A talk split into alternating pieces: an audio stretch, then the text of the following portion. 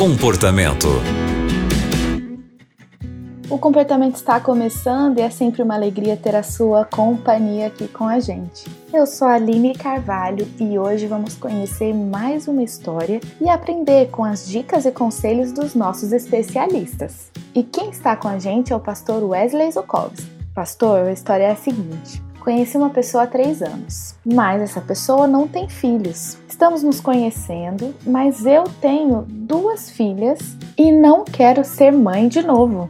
Pastor, e ela pede aqui a nossa ajuda porque ela não sabe muito bem como conversar sobre esse assunto com ele.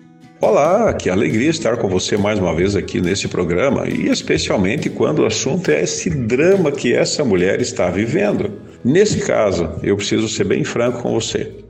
Você que já tem suas duas filhas, você tem que priorizar o que, que realmente interessa para você. Então, se você realmente gosta desse homem, se você entende que ele será o homem da sua vida e que você quer ser feliz ao lado dele, então você tem que ter um diálogo bem franco e aberto com ele e dizer: Olha, sinto isso por você, amo você, quero viver o resto da vida ao seu lado, mas eu não aceito ter filhos e você agora é livre para terminar esse relacionamento e encontrar outra pessoa que queira ter filhos, se o teu sonho é ter filhos acima do que estar ao meu lado.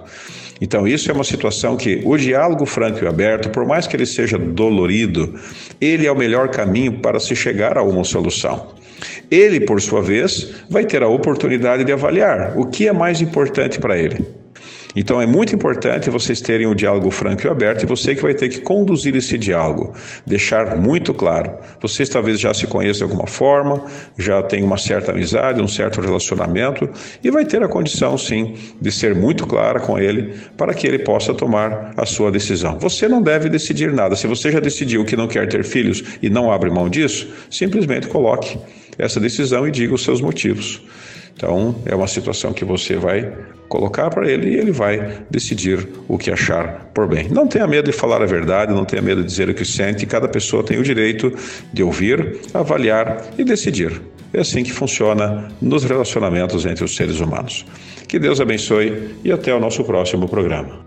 Muito obrigada, Pastor Wesley, por seus conselhos. Eu tenho certeza que vai ajudar a nossa ouvinte com esse dilema.